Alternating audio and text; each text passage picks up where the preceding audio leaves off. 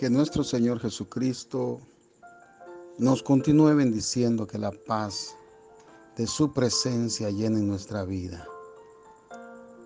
Una vez más estamos para compartir la palabra de Dios. En esta oportunidad vamos a orar y pedirle que sea Él quien nos hable, que hable a nuestro corazón, que hable a nuestra vida y que esta palabra la ministre la implante en nuestro espíritu, que esta palabra cumpla su propósito. Padre, en el nombre de Jesús, te damos gracias por la oportunidad que nos regalas de una vez más, Señor, poder sentarnos, Señor, como un día, Señor, los discípulos se sentaron a escuchar tu palabra, a escuchar tu voz, como mucha gente se sentó, miles de personas como se sentó un día, Señor, María, la hermana de Marta y Lázaro, a escuchar. Y tú dijiste que ella había escogido la mejor parte. Hoy, Señor, queremos tomar, Señor, de esa mejor parte, que es poder sentarnos y escuchar tu voz, escuchar tus palabras, Señor, y que seas tú el que hables a nuestro corazón, el que hables a nuestro espíritu a través de ella. En el nombre de Jesús recibimos estas palabras con gozo, las recibimos con alegría. Que estas palabras, Señor, nos reconforten, que estas palabras, Señor, que son espíritu y son vida, traigan vida, Señor, a cada uno de nosotros. En el nombre de Jesús. Amén y amén. Vamos a continuar con un hermoso tema que habíamos compartido en la última oportunidad, la cual fue la cuarentena de Jesús. Y me alegro que Dios haya hablado a través de esa palabra a muchos de nosotros. Y ahora vamos con una segunda parte. ¿Qué le parece? Vamos a disfrutar de una segunda cuarentena. Usted decir, no, pastor, ya estoy desesperado, ya no quiero que me diga nada de cuarentena. Bueno, vamos a ver lo que la Biblia nos habla, lo que la Biblia nos enseña. Queremos siempre saber de Jesús, Él es nuestro ejemplo, nuestro maestro. Y hoy vamos a estar estudiando bajo ese tema la segunda cuarentena de Jesús. ¿Estamos listos? Bueno, tome papel y lápiz para tomar ahí algunos apuntes, porque la palabra hay que recibirla, pero hay que leerla también. Hay que tomar nota. Dios quiere hablarnos y hay que ir tomando nota de, de las instrucciones que Él nos da. La Biblia nos cuenta que entre la resurrección de Jesús y su ascensión al cielo, Jesús estuvo en la tierra durante 40 días. Sin embargo, las Sagradas Escrituras no nos ahondan muchos detalles sobre lo que nuestro Señor Jesús hizo durante ese periodo en la tierra.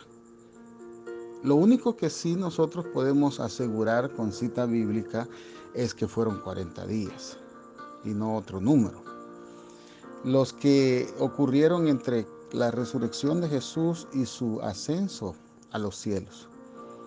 Porque como decíamos en la enseñanza anterior, ese número 40 tiene un simbolismo muy especial para Dios y en su palabra lo estuvimos viendo, ya que también como mirábamos, fueron 40 días los que Jesús pasó en el desierto como parte de su preparación para el ministerio, para el tiempo que venía, tal como lo vimos en el Evangelio según San Marcos capítulo 1 y verso 13, donde dice, y estuvo ahí en el desierto durante 40 días, y era tentado por Satanás, y estaba con las fieras, y los ángeles le servían. Acompáñeme a leer en el libro de los Hechos, en el capítulo 1 y el verso 1 y el verso 2, que dice de la siguiente manera. En el primer tratado, oh Teófilo, hablé acerca de todas las cosas que Jesús comenzó a hacer y a enseñar, hasta el día en que fue recibido arriba, después de haber dado mandamientos por el Espíritu Santo a los apóstoles que había escogido. Continuamos, verso 3, a quien también después de haber padecido, a quienes también, después de haber padecido, se presentó vivo, con muchas pruebas indubitables, apareciéndoseles durante 40 días y hablándoles acerca del reino de Dios. Y estaban juntos. Les mandó que no se fueran de Jerusalén, sino que esperasen la promesa del Padre, la cual les dijo, oístes de mí. Porque Juan ciertamente bautizó con agua, mas vosotros seréis bautizados con el Espíritu Santo dentro de no muchos días. Esa es la lectura que nos relata que Jesús estuvo durante 40 días después de haber resucitado. Y según lo que nos habla el Nuevo Testamento, después de que fue crucificado por los romanos y murió en la cruz, fue ungido y sepultado en una tumba que fue dispuesta por José de Arimatea. La tumba de Jesús de Nazaret apareció vacía en la madrugada del primer día de la semana. ¿Por qué? Porque Jesús resucitó. Amén. Según el Nuevo Testamento, nuestro Señor Jesús regresó de entre los muertos y permaneció 40 días en nuestro mundo. Claro, el mundo de Él, el mundo que Él creó, pero en el mundo que nosotros vivimos ahora. Durante ese periodo el Hijo de Dios se hizo carne, pero ya con un cuerpo glorificado, susceptible a ser tocado, con las marcas de clavos en sus manos, y mientras caminaba, hablaba y comía con la gente y predicaba durante semanas. Y al final de esos 40 días él ascendió a los cielos para sentarse a la diestra del Padre. Esta parte de la vida de Jesús, como ya se mencionó, es eh, poco conocida, ya que el Nuevo Testamento cuenta muy poco acerca de este milagro que es fundamental en la fe cristiana. Es un principio de la teología cristiana como lo dijo el apóstol Pablo, si Cristo no hubiera resucitado, vana sería nuestra fe. Las fuentes que la fuente para que nosotros sepamos qué hizo o dijo Jesús durante esos 40 días son los cuatro evangelios, San Mateo, Marcos, Lucas y Juan.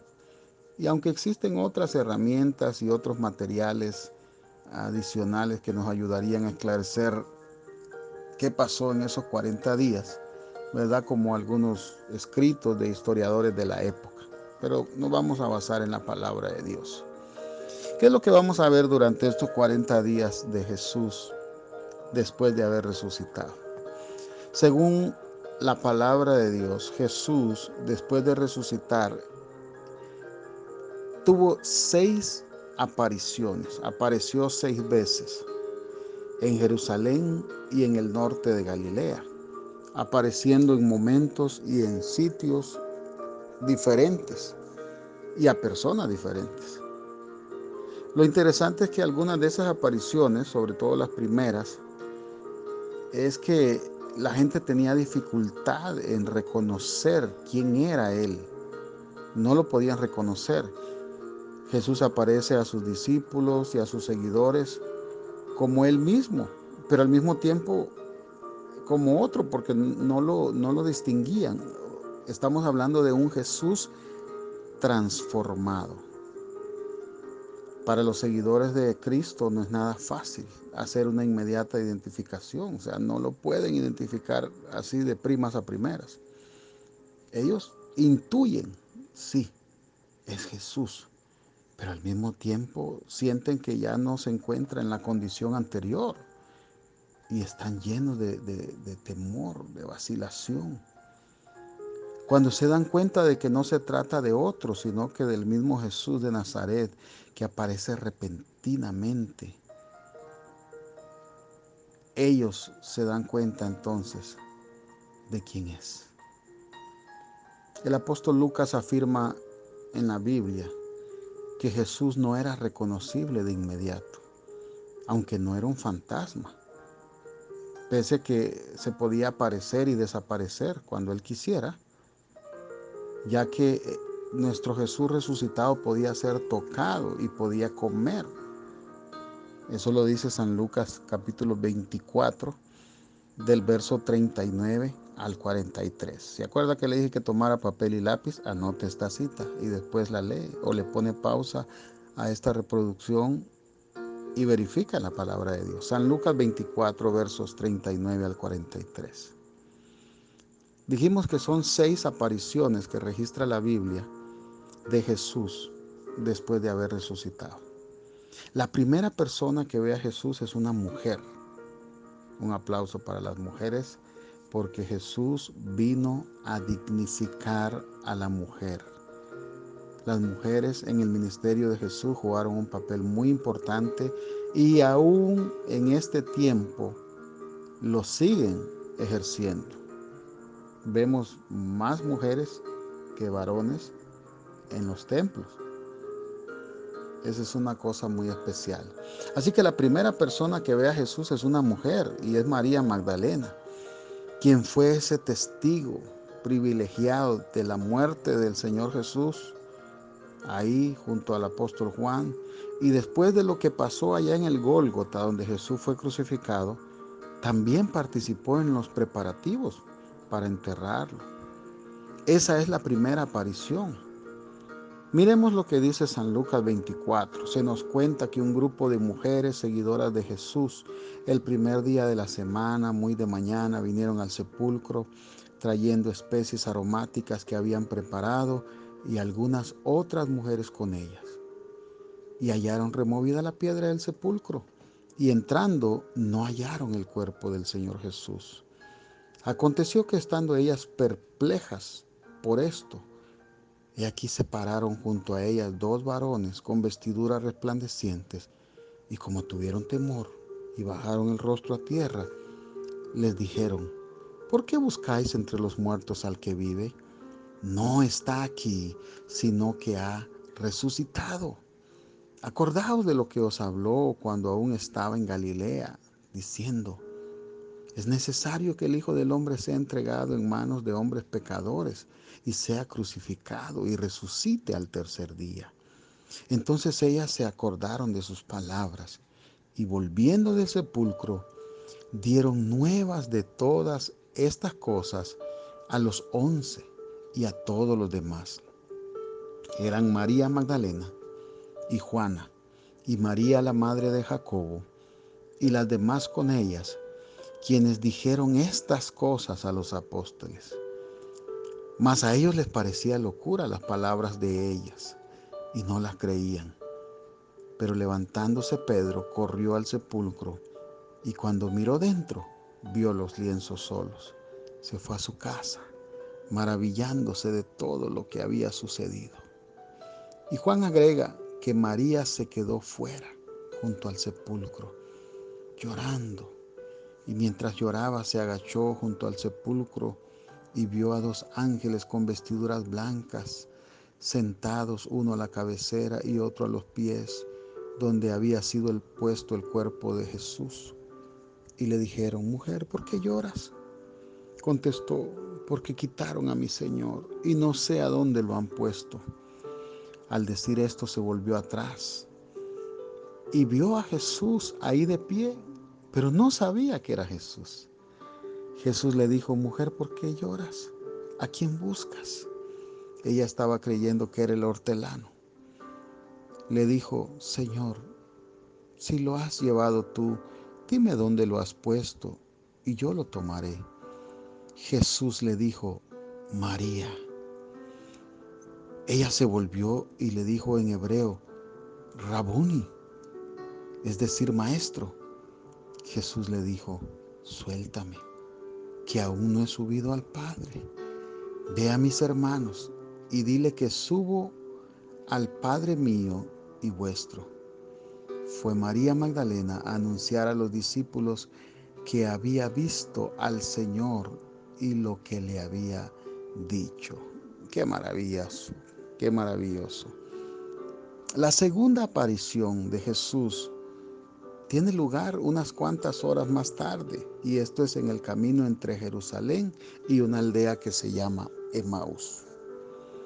Eso lo encontramos en San Lucas 24 del 13 al 35. Cuando el Señor Jesús se le aparece a un hombre llamado Cleofas y a su compañero de camino, quienes iban tristes, iban cabizbajos por la reciente muerte de Jesús. Lucas es el único en recordar esta aparición, afirmando que mientras conversaban y discutían, Jesús en persona se les acercó y se puso a caminar con ellos. Estos dos discípulos caminaron y hablaron con Jesús durante bastante tiempo sin saber quién era. Y solo lo reconocieron horas más tarde, cuando se sentaron a comer en una posada. Y Jesús, después de explicarles por qué el Mesías tenía que morir, se da a conocer al bendecir y partir el pan. Después de este momento en el que el pan llega a la mesa, Jesús desaparece y Cleofas y su compañero se dan cuenta de que han estado con el Mesías, que había vuelto de la tumba y había resucitado. La tercera aparición de Jesús la encontramos delante de sus seguidores más cercanos, en la ciudad de los judíos, en Jerusalén. San Lucas 24 del 36 al 49 dice que los apóstoles estaban tristes por la muerte de Jesús. Se sentían perdidos sin su líder, se sentían abatidos por haberlo abandonado en el momento de su captura y estaban asustados y con temor de ser prendidos y correr la misma suerte que Jesús. Se encontraban en ese momento escondidos, aunque entre ellos faltaba Tomás, el discípulo más indiferente de todos pero de repente como atravesando una pared se les aparece Jesús. Y esa aparición puede considerarse un punto de inflexión en la historia de estos 40 días después de la resurrección de Jesús. Cuando se aparece a sus discípulos y les dice, la paz sea con vosotros. Pero cuando los discípulos ven según lo que nos relata el Evangelio según San Lucas, ellos estaban aterrados, estaban llenos de miedo, porque ellos creían que estaban viendo un espíritu. Y Jesús les dice, ¿de qué os turbáis? ¿Y por qué se levantan dudas en vuestros corazones? Ved mis manos y mis pies, soy yo mismo.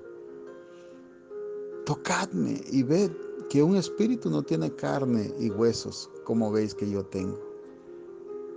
Cuando él les dijo esto, les mostró las manos, les mostró los pies, y como ellos no creían de la alegría y la admiración, les dijo, ¿tienen algo de comer? Y le dieron un trozo de pez asado. Y él lo tomó y comió delante de ellos.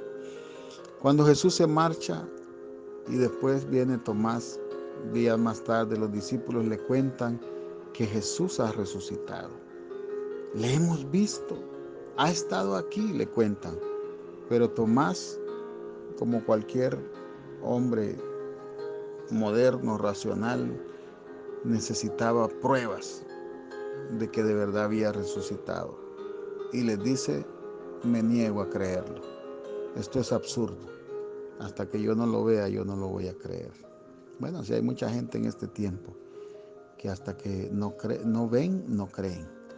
Pero Jesús dijo que hay que creer, porque el que cree va a ver la gloria de Dios. Vamos a ir a la cuarta aparición y esta cuarta aparición de Jesús se produce ocho días después de la tercera aparición. Y ahí está Tomás en San Juan capítulo 20 del 24 al 29 nos dice que Jesús llegó cuando las puertas estaban cerradas y se puso en medio y les dijo, pasa a vosotros.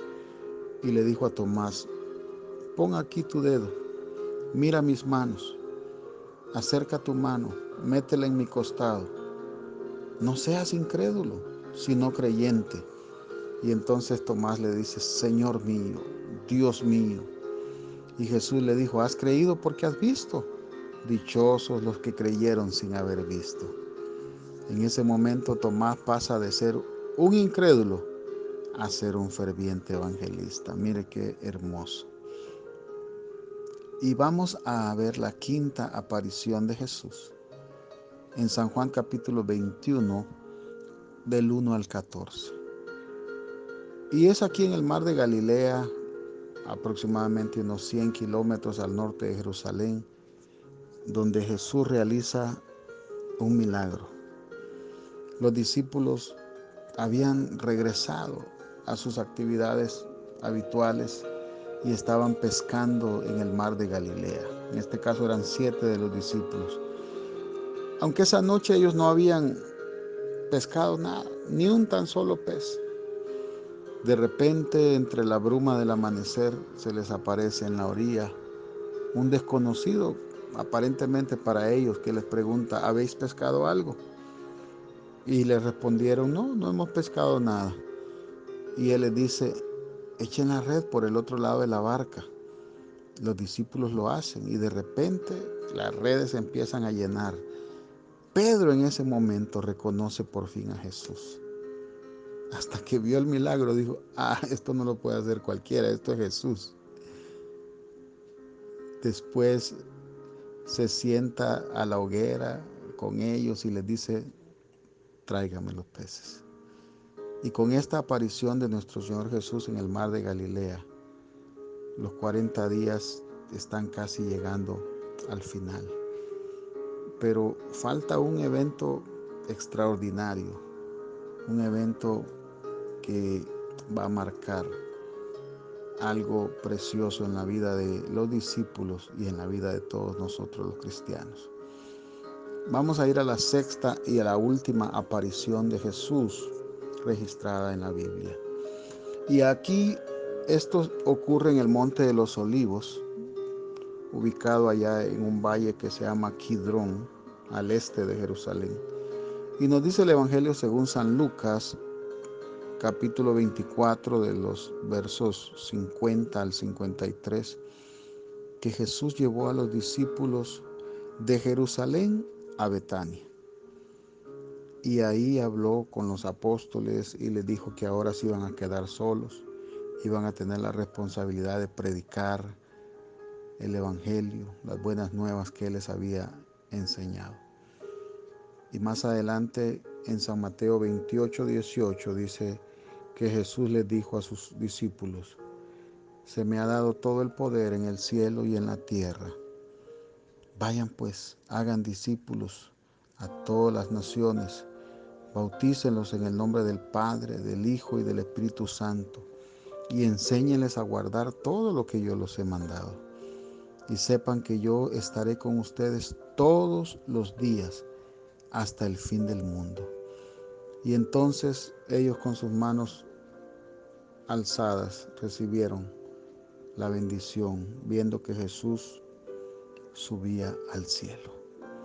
Y según lo que nos dice el libro de los Hechos, el Señor Jesús subió hasta ser escondido en una nube.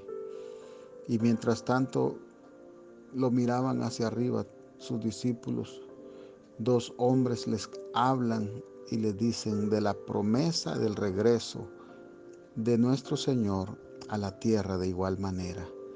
Textualmente dice la Biblia, después que fue levantado en presencia de ellos, y una nube lo ocultó a su vista, mientras ellos miraban fijamente al cielo, viendo cómo se alejaba aparecieron dos hombres vestidos de blanco y le dijeron, Galileos, ¿qué hacen ahí mirando al cielo? Este Jesús que ha sido llevado al cielo vendrá del mismo modo que lo han visto subir al cielo. Esto se encuentra en Hechos capítulo 1, versículos del 1 al 11. Y ahí culminamos las seis apariciones de Jesús en sus 40 días después de haber resucitado. Pero ahí aparece una promesa en esta última aparición y es la promesa de la séptima aparición de Jesús después de haber resucitado. Y esa es la que nosotros estamos esperando. La venida de nuestro Señor Jesús a buscar a su iglesia. Y dice la palabra en primera de Tesalonicenses capítulo 4, verso 13 al 18. Tampoco queremos, hermanos, que ignoréis acerca de los que duermen, para que no os entristezcáis como los otros que no tienen esperanza. Porque si creemos que Jesús murió y resucitó, así también traerá Dios con Jesús a los que durmieron en él. Por lo cual decimos esto en palabra del Señor, que nosotros los que vivimos, que habremos quedado hasta la venida del Señor, no precederemos a los que durmieron, porque el Señor mismo, con voz de mando, con voz de arcángel y con trompeta de Dios descenderá del cielo, y los muertos en Cristo resucitarán primero. Luego nosotros los que vivimos, los que hayamos quedado, seremos arrebatados juntamente con ellos en las nubes para recibir al Señor en el aire, y así estaremos para siempre con Él. Por tanto, alentaos los unos a los otros con estas palabras, reciba aliento, reciba fortaleza en el nombre de Jesús con estas palabras. Usted y yo seremos parte en esa séptima aparición de Jesús después de su resurrección. La ascensión de Jesús marca un triunfo sobre los poderes terrenales que parecían haber triunfado sobre él y pone fin a los 40 días de la resurrección. Pero mire lo siguiente, estos 40 días que van entre la resurrección de Jesús y su ascensión a los cielos, póngame mucha atención, porque estas palabras finales, si usted escucha estas palabras finales y las atesora en su corazón, aunque no le haya prestado tanta atención a las anteriores, Dios hablará a su espíritu, hablará a su vida. Estos 40 días que van desde la resurrección de Jesús y cuando Él sube al cielo, ¿sabe qué, qué hicieron estos 40 días? ¿Qué hizo Jesús en estos 40 días? Transforma a los intimidados discípulos, a los temerosos discípulos, a los miedosos discípulos, ¿saben que los transforma? En intrépidos apóstoles. A esos seguidores insignificantes, en hombres apasionados y creyentes. Porque mire cómo era Tomás. Tomás había caminado con Jesús, sin embargo, era un incrédulo todavía. Pero esos 40 días después de la resurrección, esas apariciones transformaron, transformaron a estos discípulos. Tanto así que ahora ellos están dispuestos a morir por Jesús y por su fe en Cristo Jesús. Cosa que no pasó cuando llegaron a arrestar a Jesús porque todos salieron corriendo. Esos hombres entonces, a partir de ese momento, viven sus vidas inspirados por aquello que vieron, que todo lo que Jesús les enseñó y les dijo fue verdad. se cumplió. Él les dijo, sí, me van a crucificar, pero al tercer día voy a resucitar. Y aun cuando estaba resucitado, ni lo reconocían y hasta tenían duda. Pero esos 40 días fueron cruciales para la transformación que Dios quería hacer en ellos. La mayoría de los apóstoles murieron como mártires por la causa de Cristo. No negaron su fe hasta el último momento. Y su sacrificio, su muerte, su ministerio, transformó prácticamente eh, el cristianismo. ¿Por qué? Porque ellos fueron los que propagaron la palabra de Dios. Y ese movimiento cristiano hizo tambalear al imperio romano. Todo gracias a qué? Gracias a esos 40 días en los cuales Dios permitió que los discípulos pudieran ver el cumplimiento de lo que Jesús les había dicho. Ahora yo le pregunto, o preguntémonos nosotros, cada uno de nosotros, ¿qué es lo que Dios quiere transformar en nuestra vida durante esta cuarentena que estamos pasando? Durante este tiempo, durante este proceso, ¿qué es lo que Dios quiere transformar en la vida de cada uno de nosotros? No le digamos, Señor, ¿por qué permites que pasemos esto? Sino, ¿para qué, Señor? ¿Cuál es tu propósito? Señor, ayúdanos a cumplir tu propósito en nuestras vidas, en nuestra familia, Señor, en nuestra congregación, en nuestra ciudad, en nuestro país, en el mundo entero. No permitamos que esta cuarentena sea solo para pasar eh, protegidos, escondidos, como se escondieron los discípulos, para, para, para que no nos contagiemos de ese virus mortal. No, ¿sabe por qué? Porque el Dios al cual nosotros le servimos puede librarnos de esto y de mucho más así como aquellos jóvenes hebreos en Babilonia dijeron, allá en Daniel 3:17, He aquí nuestro Dios a quien servimos. Puede librarnos del horno de fuego ardiendo, y de tu mano, oh Rey, nos librará. Qué maravillosa declaración.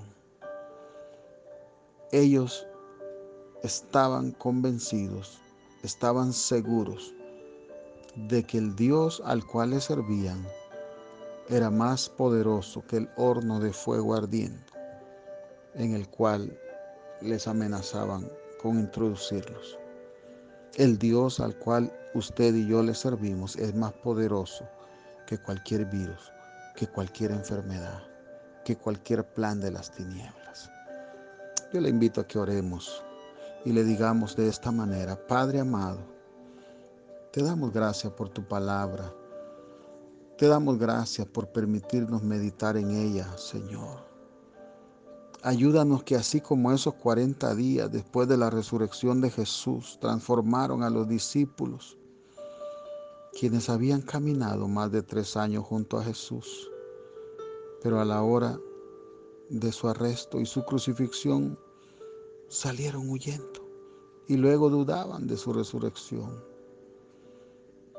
Señor, esos 40 días posteriores les ayudaron a ellos a ser transformados en su fe, en su conducta, más que los tres años que habían caminado junto al Señor Jesús.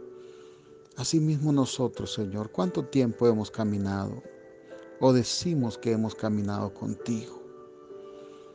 Pero posiblemente muchos de nosotros todavía no hemos sido transformados a la manera, a la imagen que tú quieres que seamos transformados. Todavía nuestra fe necesita, Señor, ser transformada. Todavía nuestra conducta, nuestra manera de vivir, tal vez hemos tenido religión, pero no hemos tenido esa relación personal. Tal vez, Señor, de oídas, te habíamos oído, Señor, pero tal vez nuestros ojos todavía no han visto tu poder y tu gloria manifestada en nosotros. Te pedimos, Padre Celestial, que asimismo nosotros seamos transformados. Transfórmanos, Señor. Cumple tu propósito en nosotros, Señor. Te lo pedimos. Te pedimos que nos des fuerza por medio de tu Espíritu Santo, que nos des tu gracia, Padre Celestial, para después de que todo esto acabe, Señor, nosotros podamos permanecer firmes, pero transformados, Señor.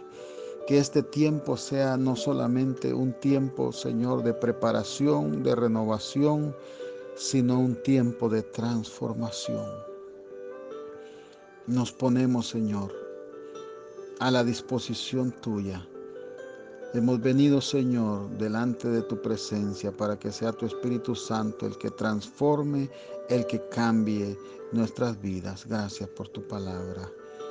En el nombre de Jesús. Amén y amén. Que el Señor le bendiga, su hermano y su amigo, el pastor José Márquez, para servirle a Dios y a ustedes. Será hasta la próxima.